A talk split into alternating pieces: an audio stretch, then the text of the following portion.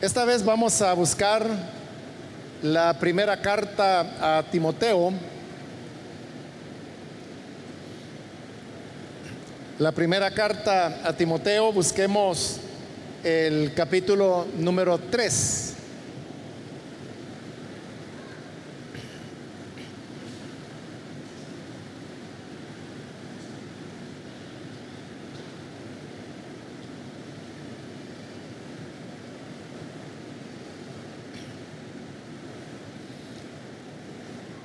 Amén. Si lo tiene listo, vamos a leer entonces en Primera de Timoteo, capítulo 3, los versículos 14 y 15 que nos dicen, esto te escribo, aunque tengo la esperanza de ir pronto a verte, para que si tardo, sepas cómo debes conducirte en la casa de Dios que es la iglesia del Dios viviente, columna y baluarte de la verdad. Amén. Solo eso leemos, hermanos. Pueden tomar sus asientos, por favor.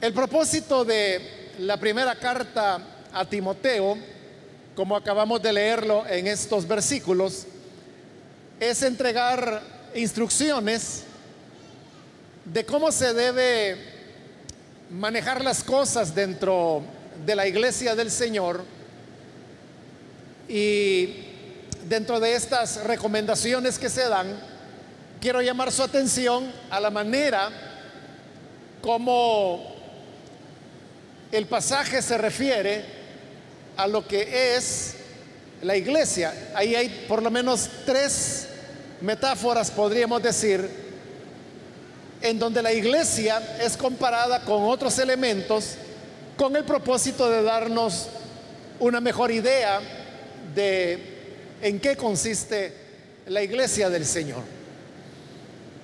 Usted puede notar, sobre todo en el versículo 15, como el centro del tema es la iglesia, porque dice, para que si tardo, sepas cómo debes conducirte en la casa de Dios, que es la iglesia del Dios viviente. A lo que anteriormente se llamó casa de Dios, es a lo que luego se afirma que es la iglesia del Dios viviente. Y luego se añade además que es columna y baluarte de la verdad. Entonces, el tema es presentar exactamente qué es la iglesia. Y si vamos en orden, en ese versículo 15, lo primero que se menciona es que llama a la iglesia la casa de Dios. Todos hermanos estamos relacionados con lo que entendemos por casa Para nosotros, hermano, en, español, eh, casa tiene más que ver con el lugar donde se vive, más que con las personas que viven ahí. Entonces, una casa es eso, ¿verdad? Una edificación hecha con ladrillo que está ubicada en algún lugar y que tiene como propósito albergar ahí a personas que, van a vivir dentro de ese recinto. Pero en el griego, eh, la palabra oikos, que es la que aquí se ha traducido casa, más que referirse al lugar, se refiere a las personas. Lo que sería equivalente para nosotros en el español a la palabra familia. El problema es que para familia en el griego hay otra palabra, ¿verdad? Pero oikos que es lo que se traduce casa, eh, hace más énfasis en las personas y sus relaciones que en el lugar.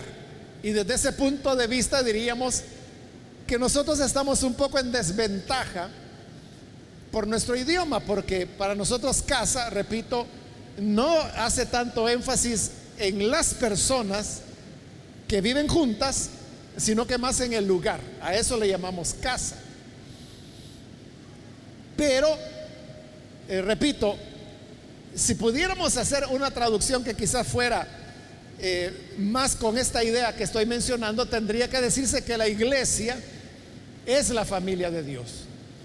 Porque el como le he dicho, fundamentalmente eran las relaciones que había entre las personas.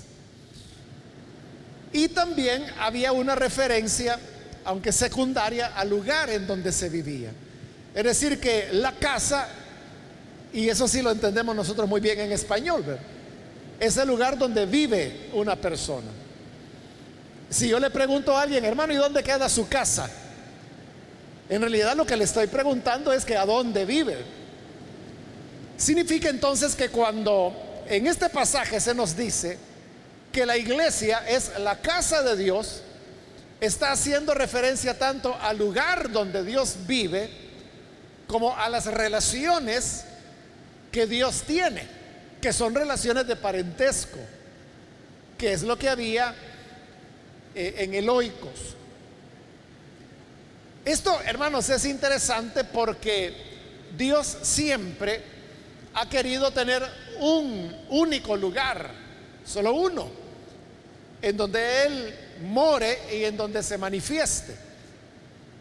Por eso es que cuando Él entregó instrucciones a Moisés para construir un tabernáculo, el, tabernáculo era uno solo, no podían haber dos. Y cuando, para el momento en que ellos entraran a la tierra prometida, el Señor les dijo que, de igual manera, dentro del territorio que les iba a dar, solamente iba a haber un solo lugar en donde Él habitaría, es decir, donde se iba a construir el templo.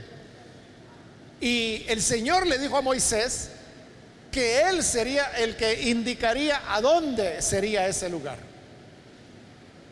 Sería varios siglos después, ya en la época del rey David, cuando Dios le habla a él y le dice a David a dónde él quiere que se construya este único lugar donde Dios morará y donde él se manifestará. Y esto es en la parte alta de Jerusalén, que precisamente porque David vivió allí, él la conquistó, él vivió allí, allí construyó el palacio y también el templo, posteriormente llegó a conocerse con el nombre de la ciudad de David. Y también recibe el nombre de Monte Sión, porque era un monte. Entonces, lo interesante es que Dios decía que él quería solamente un lugar y era ese, en el templo. Por eso es que el Señor siempre estuvo en contra de todos los demás lugares de adoración que fueron levantados en Israel posteriormente y que fue por causa de desobediencia. Por ejemplo, lo que en el Nuevo Testamento usted encuentra con frecuencia, que recibe el nombre de los lugares altos. Se llamaban lugares altos porque eso exactamente eran. Una especie de andamios que construían para estar más altos del terreno y ahí arriba ofrecían sacrificios a Dios con la idea que si estaban en un lugar alto estaban más cerca de Dios. Y aunque estos lugares altos algunas veces eran para dioses paganos, pero otras veces eran para el Señor de Israel, el Dios de Abraham, el Dios de Isaac, el Dios de Jacob. Pero tanto a los unos como a los otros Dios los rechazaba, porque Él quería solo un solo lugar de adoración y esto era en el templo. Cuando este templo perdió el sentido de ser morada de Dios, entonces para Dios ya no tenía ninguna utilidad ni ningún sentido. Es lo que Jesús dijo cuando en una de las ocasiones que entró al templo, él dijo, mi casa, porque para Dios el templo siempre ha sido su casa, mi casa, casa de oración será llamada. Pero ustedes la han convertido en cueva de ladrones. Es decir, que había perdido su naturaleza. ya no era lo que Dios quería que fuera, la casa de Dios, sino que se había convertido en una cueva madriguera de ladrones. Por eso es que más adelante el Señor Jesús dijo de este mismo templo, no quedará piedra sobre piedra que no sea removida.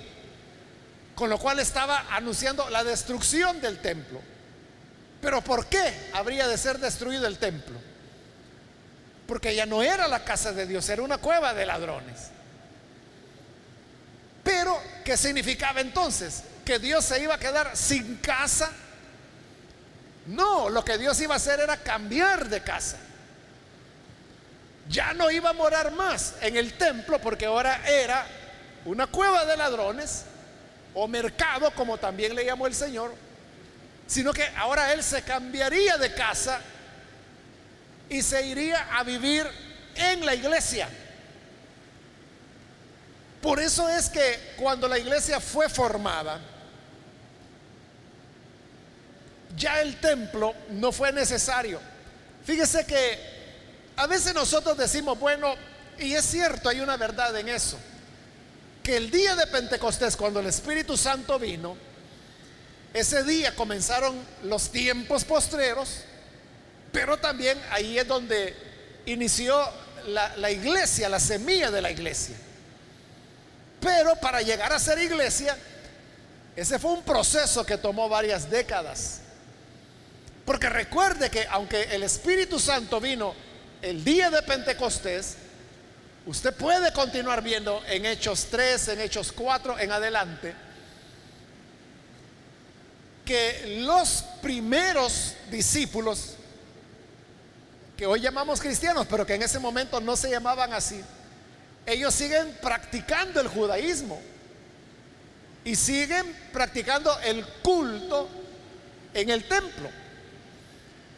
El que los discípulos llegaran a entender que ellos eran algo diferente al judaísmo, como le digo, eso tomó años. Recuerde que es hasta en Antioquía, años después, unos 10 años después, un poco más, que es cuando por primera vez a los creyentes se les da el nombre de cristianos. Pero en Antioquía, porque ahí es donde las personas comienzan a caer en la cuenta que la fe y la práctica de lo que a partir de ahí van a llamar cristianos era diferente a las prácticas y creencias del judaísmo. Pero ahí apenas va a comenzar el proceso. Ahí ni siquiera han comenzado las misiones de Pablo. Entonces va a tomar más tiempo, otras décadas más, hasta que se llegue a tener una plena conciencia de qué es la iglesia. Fíjese, esta misma carta que estamos hoy citando, primera de Timoteo, es una carta que pertenece a la segunda generación de cristianos. Es decir, que fue escrita después del año 70. Y note que como ya es una carta posterior, aquí hay una clara idea de lo que es la iglesia, porque la está definiendo como casa de Dios como columna, como baluarte de la verdad. Pero este es después del año 70. Es decir, aquí ya la idea de iglesia ya maduró. Pero para entonces, el año 70 es el mismo año en que el templo es destruido. Fue destruido y no volvió a ser reconstruido nunca más. Hasta el presente no ha sido reconstruido. ¿Por qué? Porque Dios solo quería una casa donde morar. Como ya la iglesia había alcanzado su madurez, entonces Dios se traslada de domicilio. Se va a vivir en la iglesia. Pero como Él solo quiere un lugar de adoración, entonces el edificio en Jerusalén es destruido. Y a partir de ese momento es la iglesia como dice este versículo, que se convierte en casa de Dios. Entonces, ¿a dónde vive Dios? La casa de Dios es la iglesia. Y recuerde que la iglesia no, no es este edificio, no es estas paredes. Esto, este, esta estructura, usted si quiere le llama auditorio, si quiere le llama bodega, si quiere le llama barraca, como una vez le dijo alguien. Puede darle el nombre que quiera, pero iglesia no es iglesia. Somos los nacidos de nuevo, los lavados con la sangre del Hijo de Dios. Nosotros somos la casa, nosotros los seres humanos, los cristianos, nacidos de nuevo, somos la casa del Señor. Por eso es que no importa, hermano. Si usted se va a una casa, por ejemplo, a una célula, esos creyentes que se reúnen ahí, esos son la iglesia, no es el edificio. Y no importa si están reunidos en una casa, en un parque, en una escuela, en una casa comunal, en un campo abierto, o sea, puede ser cualquier lugar. Pero donde estén reunidos, como dijo el Señor Jesús, dos o tres, ahí estoy yo en medio de ellos. De manera que somos la casa de Dios. Hay personas que creen que porque si van allá a Israel y van a Jerusalén, que es caro, ¿verdad? O sea, solo el boleto puede costar casi dos mil dólares para, por ejemplo, ir desde El Salvador hasta Israel. Pero hay personas que van, pero sobre todo van porque creen que van a estar más cerca de Dios. Pero mire qué paradoja. Es el lugar donde Dios no está desde hace 70, perdón, desde el año 70. Ya solo faltan 50 años para que sean 2000 años que el Señor dejó ese lugar. ¿Y ahora dónde está viviendo? En la iglesia, donde está el pueblo de Dios. ir allá no es acercarse más a Dios, sino que reunirnos como pueblo de Dios es tener a Dios en medio nuestro. Amén, hermanos. Si usted quiere ir por curiosidad, por paseo, por turistear, por tomarse fotos, y tiene la capacidad de hacerlo y quiere ir, pues vaya. Pero recuerde que Israel es uno de los países menos evangelizados del mundo. Es donde más rechazo hay hacia nuestro Salvador. Cuando quiera volver al calorcito de la presencia de Dios, aquí va a estar el pueblo del Señor esperándole. Entonces, somos la casa de Dios, pero además dijimos que el énfasis mayor no es tanto del lugar, sino que es la relación. Y dice que es la casa de Dios. Es decir, que somos familia, no solo entre nosotros, sino que con Dios. Por eso es que nos llamamos hermanos, aunque no haya ningún lazo sanguíneo ni, ni de afinidad entre nosotros. Pero ¿qué nos hace vernos como hermanos y como hermanas? Que tenemos un mismo Padre. vea que las relaciones son de, de familia. Las relaciones que hay entre nosotros no son, que le digo, relaciones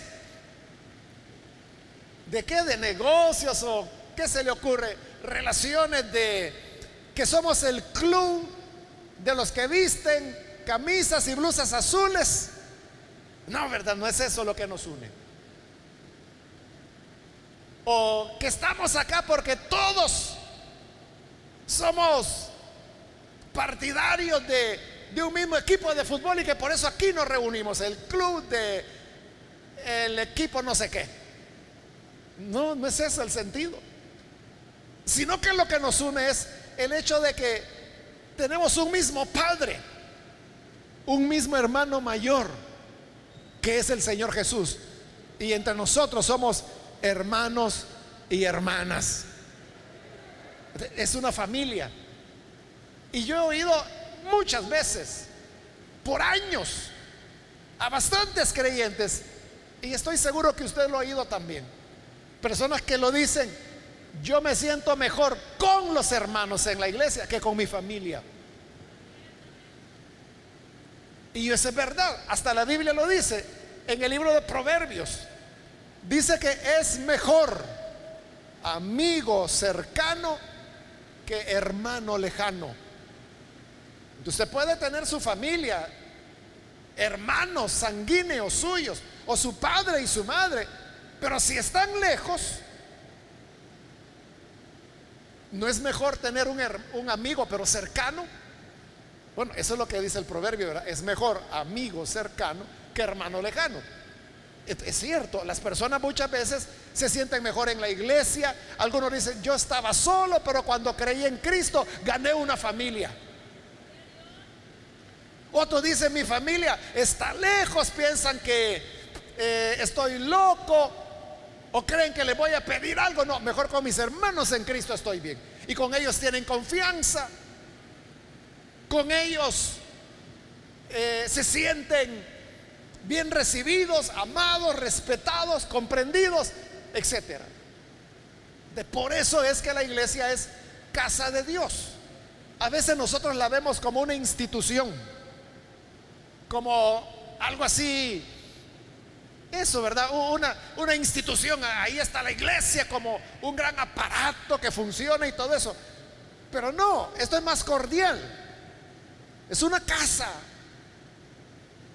Siéntase en casa. Estamos en la casa de Dios. O más bien, Dios está en su casa, ¿verdad? Que es la iglesia. Ahora, en segundo lugar se nos dice que es la iglesia del Dios viviente. Este Dios que mora en esta casa, ahí dice que está vivo, porque lo llama Dios viviente. Es lo mismo que Pablo escribe a los Corintios en Primera de Corintios 12. Él comienza diciendo, hermanos, no quiero que ignoren, como antes cuando se los llevaba de un lado a otro a los ídolos mudos, porque eso eran los ídolos. Los ídolos eran imágenes de diversos dioses que tenían, por ejemplo, en Corinto. Pero ninguno de ellos hablaba, tampoco escuchaban, tampoco se movían, tampoco caminaban. Entonces Pablo dice, no quiero que estén en esa ignorancia, sino que quiero que sepan que el Dios al cual nosotros servimos, este sí está vivo y si habla, y si oye, y si ve, y si actúa. ¿Y cómo lo hace? Lo hace a través de los dones del Espíritu. A través de los dones Él nos habla en lenguas, en interpretación de lenguas, en profecía. Pero Dios también actúa. ¿Cómo actúa? Actúa a través de el don de fe, el don de milagros, el don de sanidades. Pero además, Dios también comparte su conocimiento con nosotros y lo hace a través del el don de discernimiento de espíritus, a través del don de ciencia, a través del don de sabiduría. Estos nueve dones son los que están en la iglesia y por eso es que la relación aquí, dentro de la iglesia, es con un Dios vivo. Por eso es que el culto es dinámico. Hace poco, hermanos, hace dos o tres semanas, algo así, vinieron unos periodistas franceses. Allá en Francia hay un canal bueno, todos los canales en Francia son estatales, pero hay uno muy importante que se llama Francia 24. Entonces vinieron aquí a la iglesia porque, bueno, querían entrevistarme, pero a la vez querían hacer tomas de ustedes, de la iglesia. Y ellos me dijeron, ¿a, qué hora lo podemos encontrar? Y yo le dije, a las 2 de la tarde. Pero le dije, tiene que venir antes para que puedan grabar.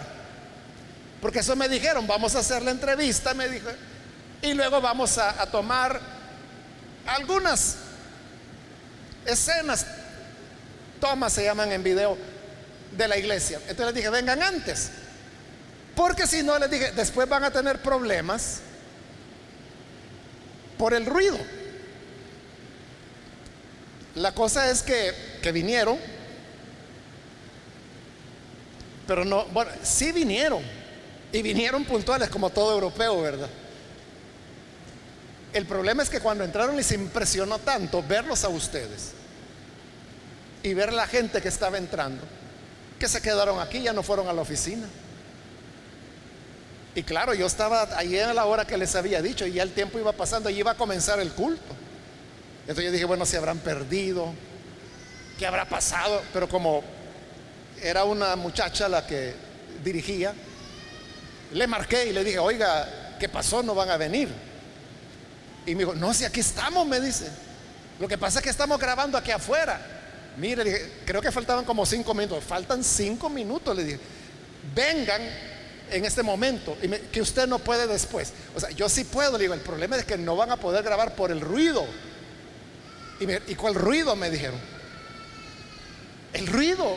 Porque aquí le dije, la gente canta, la gente aplaude, hay música. Y pero de verdad me dice, es mucho ruido, me dice. Si por eso le estoy diciendo, le digo, vénganse ya, le dije. Bueno, ahorita llegamos y salieron corriendo, ¿verdad? Y empezaron a armar todo porque unos minutos teníamos.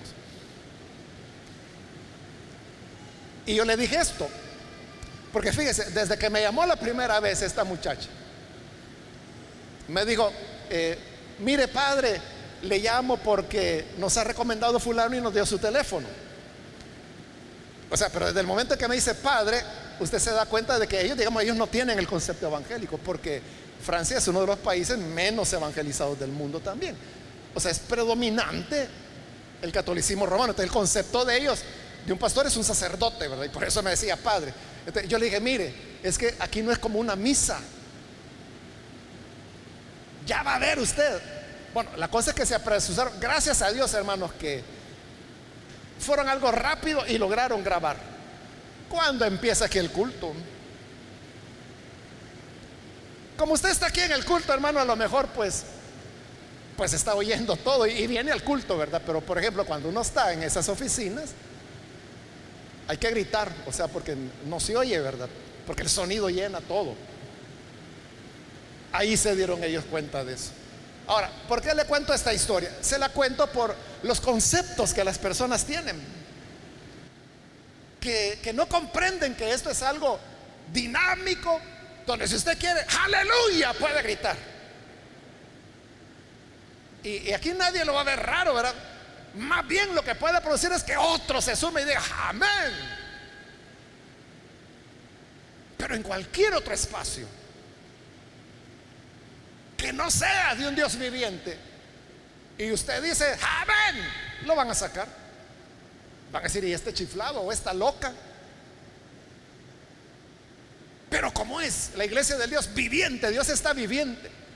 Dios nos habla, Dios envía lengua, Dios envía profecías, interpretación, orar por los enfermos, milagros, fe, discernimiento de espíritus. Y eso que todavía no ha salido un endemoniado para liberarlo, hermano. Y eso crea todo un escándalo. Pero es porque Dios está vivo, está en medio nuestro. Amén. Por eso dice la iglesia del Dios viviente. Y luego el tercer elemento dice columna y baluarte de la verdad. Baluarte es una mala traducción que hizo Casiodoro de Reina. Porque baluarte, hermanos, es como una pared amurallada. Pero no está hablando de eso. sino que la idea es de fundamento. No sé por qué razón, no, tendría que investigarlo, ¿verdad? ¿Por qué razón tradujo así Casiodoro de Reina? Probablemente el texto que él tenía era una variación. Pero lo que sí dice el original es que la iglesia es la columna y el fundamento o cimiento, si usted quiere, de la verdad. Pero fíjese, hay que ser bien cuidadosos. Porque yo he oído predicadores que lo dicen al revés. Y no solo eso, hermanos. He leído comentarios que lo dicen al revés. Dicen, la verdad es el fundamento de la iglesia. Pero leamos bien lo que está diciendo. Fíjese lo que dice. Es la iglesia del Dios viviente, columna y fundamento de la verdad. Está diciendo lo contrario, ¿verdad? No está diciendo que la verdad es el cimiento de la iglesia. Está diciendo lo contrario. La iglesia es el cimiento de la verdad. Eso está diciendo. Leámoslo de nuevo si quiere. Dice, la iglesia del Dios viviente, columna y baluarte de la verdad. Es la iglesia el cimiento, la columna de la verdad. ¿Y qué es una columna? La columna es lo que mantiene en pie un edificio. Columnas es cada una de esas que están ahí. Y el fundamento, el cimiento, ¿cuál es? No lo podemos ver porque siempre está bajo tierra. Solo en el momento de la construcción es que uno lo ve. Queda enterrado. Entonces, ¿qué es el cimiento y qué es la columna? Es lo que sostiene en pie algo. ¿Y que dice que sostiene en pie? La verdad. Entonces, ¿cómo va a sobrevivir la verdad, hermanos? En nuestro tiempo y en todos los tiempos. Por la fidelidad de la iglesia. Porque la iglesia es el cimiento de la verdad. Si la iglesia está floja, el cimiento está flojo. Es como construir sobre la arena. Lo que dice allá Mateo 7, ¿verdad? Que como la arena no es consistente, se hundió la casa que fue construida sobre arena. Pero si la iglesia está fuerte, consolidada, es la roca sobre la cual se puede construir con seguridad. Y puede venir el viento, la tempestad, el río, dar contra ella y no va a caer. La verdad no caerá mientras la iglesia esté fuerte. Mientras la iglesia sea una columna de apoyo sólido de la verdad. Entonces note, la responsabilidad es nuestra totalmente. Nosotros no podemos decir, ¿cómo está el mundo ahora? Es que hoy la gente todo lo hace relativo. Si a ti te parece, hazlo. Si para ti eso es pecado, pues es pecado para ti, pero no para mí. Eso es lo que propugna el posmodernismo, que es, digamos, el momento histórico-cultural que estamos viviendo. Entonces la gente dice, pero hoy entonces se, cree que ya no hay nada malo, que todo es bueno, que es solo cuestión de gustos, que es solo cuestión de preferencias. ¿A dónde vamos a ir a parar? Usted dígame. Usted dígame a dónde vamos a ir a parar. La iglesia es la responsable de que la verdad tenga fundamento o tenga columna o no tenga nada y se desborone. En primer lugar, el silencio de la iglesia es la debilidad de la verdad. Porque la verdad necesita ser expresada, necesita ser dicha. Le voy a poner un ejemplo actual de estos días. Y con eso voy a terminar. Usted sabe que en Argentina hace como una semana se legalizó el aborto por algunas causales.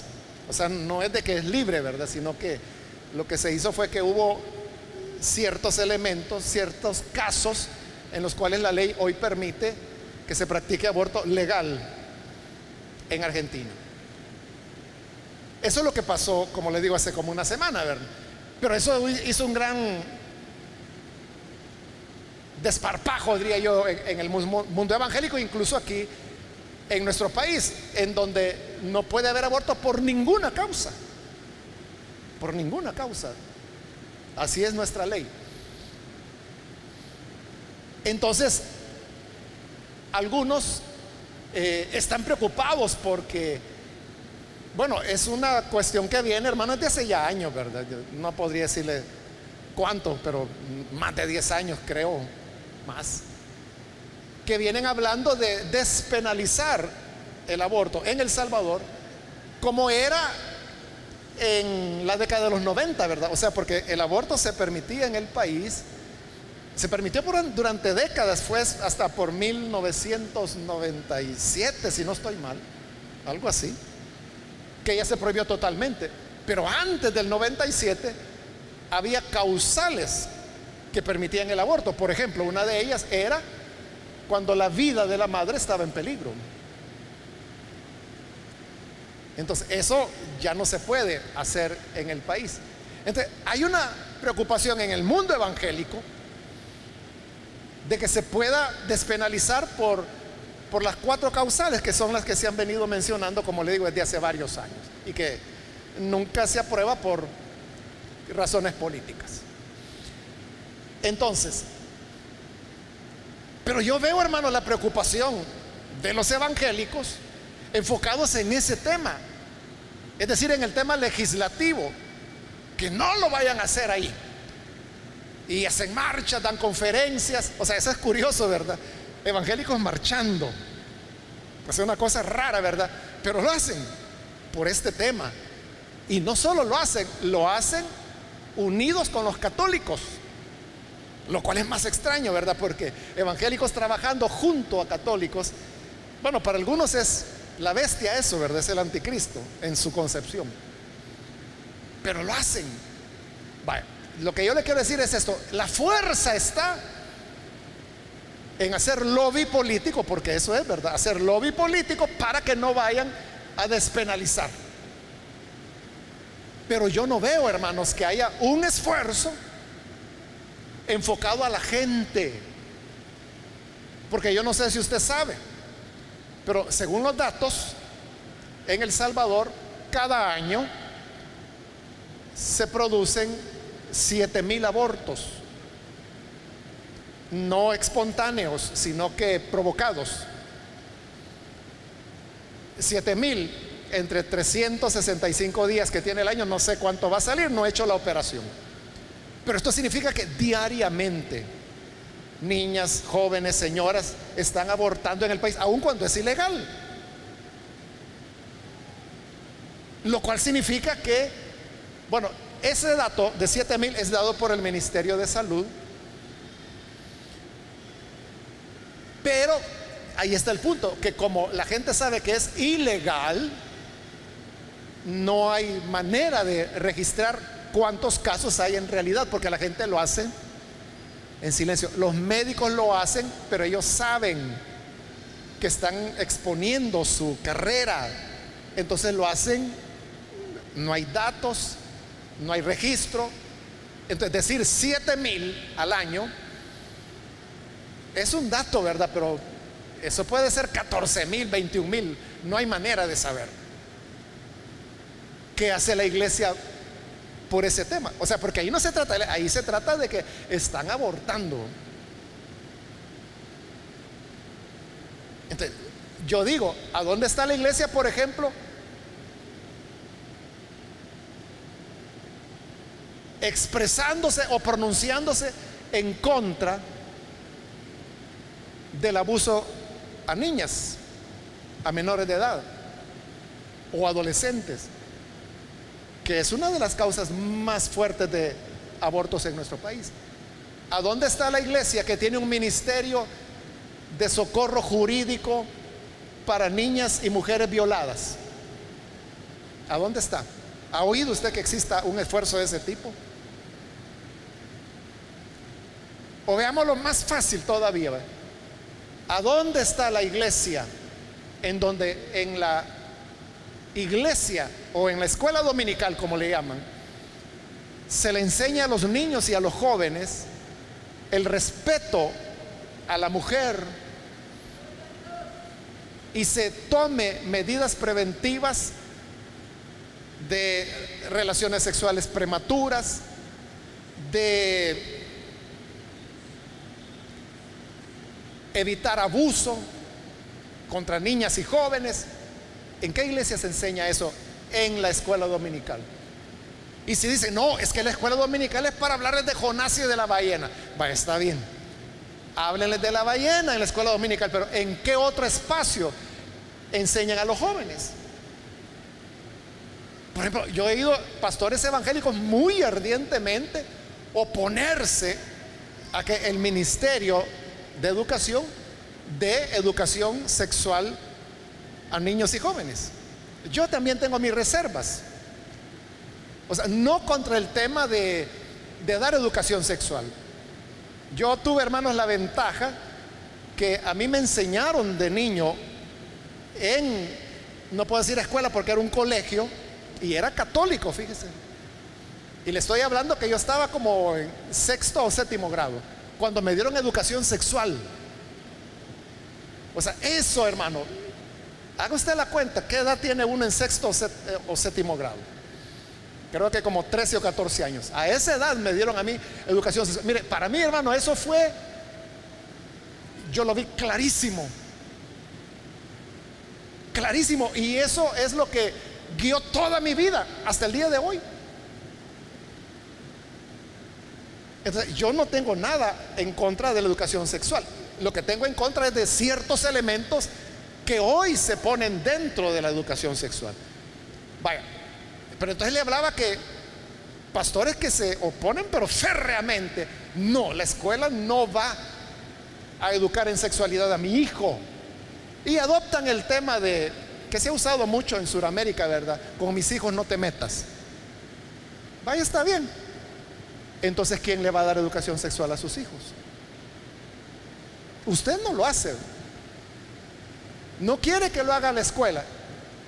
Entonces, ¿quién lo va a hacer? Estos mismos pastores deberían tener programas de educación sexual para niños y niñas en la iglesia. Y si no quieren usar la escuela dominical, entonces que hablan otro espacio los sábados en la tarde, qué sé yo. Pero entiende, eso es hacer algo.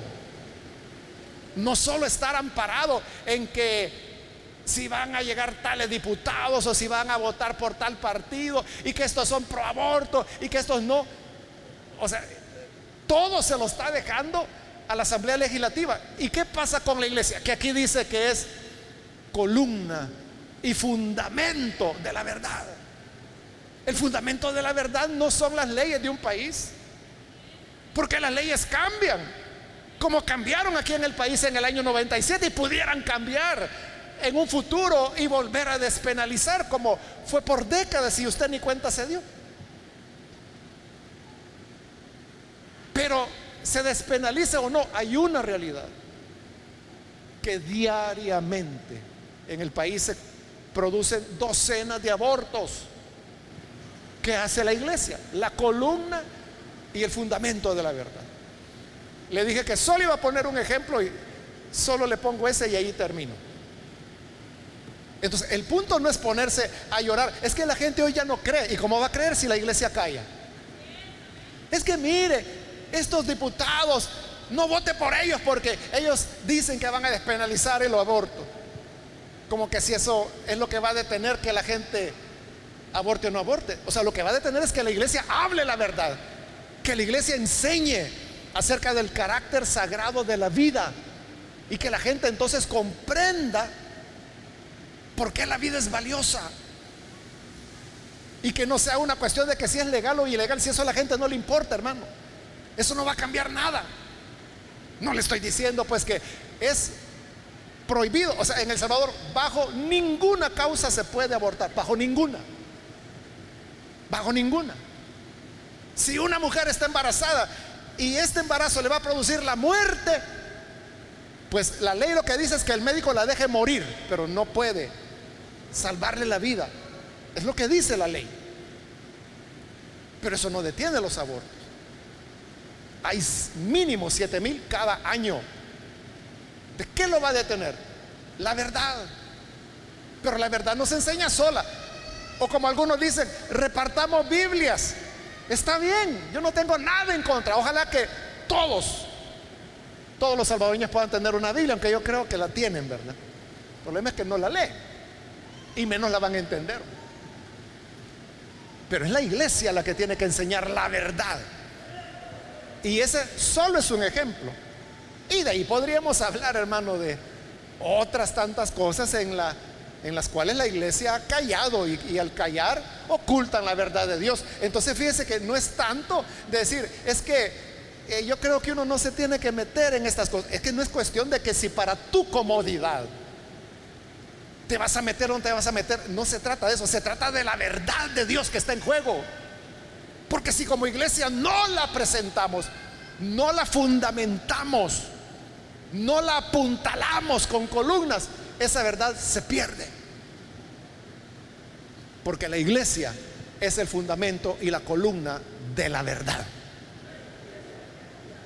Vamos a cerrar nuestros ojos, hermanos, y antes de orar yo quiero invitar, si hay con nosotros algún amigo o amiga que ha escuchado la palabra de Dios y hoy usted se da cuenta que la iglesia es la casa de Dios, del Dios viviente, columna y cimiento de la verdad. Y usted quiere ser parte de esta familia en la cual Dios es el Padre.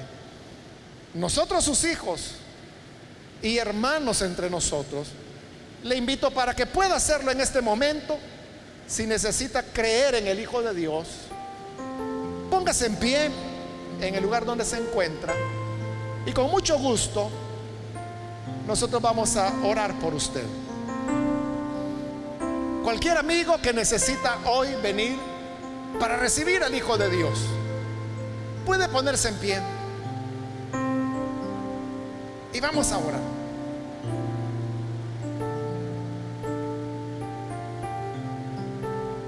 ¿Hay alguna persona o algún hermano que se alejó del camino del Señor, pero hoy necesita reconciliarse? Porque el Señor lo que necesita son creyentes valientes, creyentes que hablen la verdad, que no la callen. Por decir la verdad, uno puede caer mal, pero ese es un buen síntoma, porque significa que la verdad está siendo dicha. ¿Hay alguna persona que quiere sumarse a esta batalla de valientes? Póngase en pie y vamos a orar por usted. Hágalo con toda confianza allí en el lugar donde se encuentra. Póngase en pie. Muy bien, aquí hay una persona que lo hace. Dios la bendiga. Algo otra persona que necesita recibir al Señor puede ponerse en pie, por favor. Como dije, si usted ya recibió al Señor, pero se alejó y hoy quiere rededicar su vida al Señor, póngase en pie también para que oremos por usted. ¿Hay alguien que lo hace? ¿Alguien más? Solo le voy a pedir que lo haga rápidamente porque tengo que terminar ya. Pero si hay alguien más, póngase en pie. Esta es la última invitación que he hecho. Señor, te damos las gracias porque tu palabra siempre nos enseña, siempre nos instruye. Y ahora, Padre, yo quiero pedirte por cada persona que en este momento se pone en pie o aquellos que a través de los medios de comunicación se están uniendo a esta oración. Llega a ellos para transformarles y cambiarles, para que ellos vengan a ser parte de la casa, de la familia de Dios, del Dios vivo. Y que una vez, como miembros de la familia, seamos valientes audaces, astutos, para poder presentar tu verdad, exponerla, sustentarla, darla a conocer. Porque a tu iglesia le corresponde la responsabilidad de ser columna de la verdad. Por Jesucristo, nuestro Señor, lo pedimos. Amén.